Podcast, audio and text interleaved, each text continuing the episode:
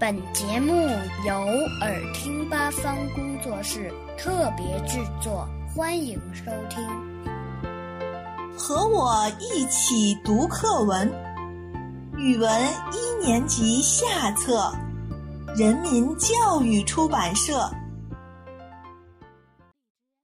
小公鸡和小鸭子，小公鸡和小鸭子一块儿出去玩儿。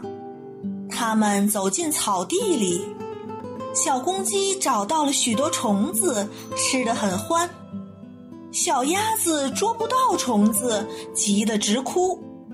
小公鸡看见了，捉到虫子就给小鸭子吃。他们走到小河边，小鸭子说：“公鸡弟弟，我到河里捉鱼给你吃。”小公鸡说。我也去。小鸭子说：“不行，不行，你不会游泳，会淹死的。”小公鸡不信，偷偷的跟在小鸭子后面也下了水。小鸭子正在水里捉鱼，忽然听见小公鸡喊救命，它飞快的游到小公鸡身边，让小公鸡坐在自己的背上。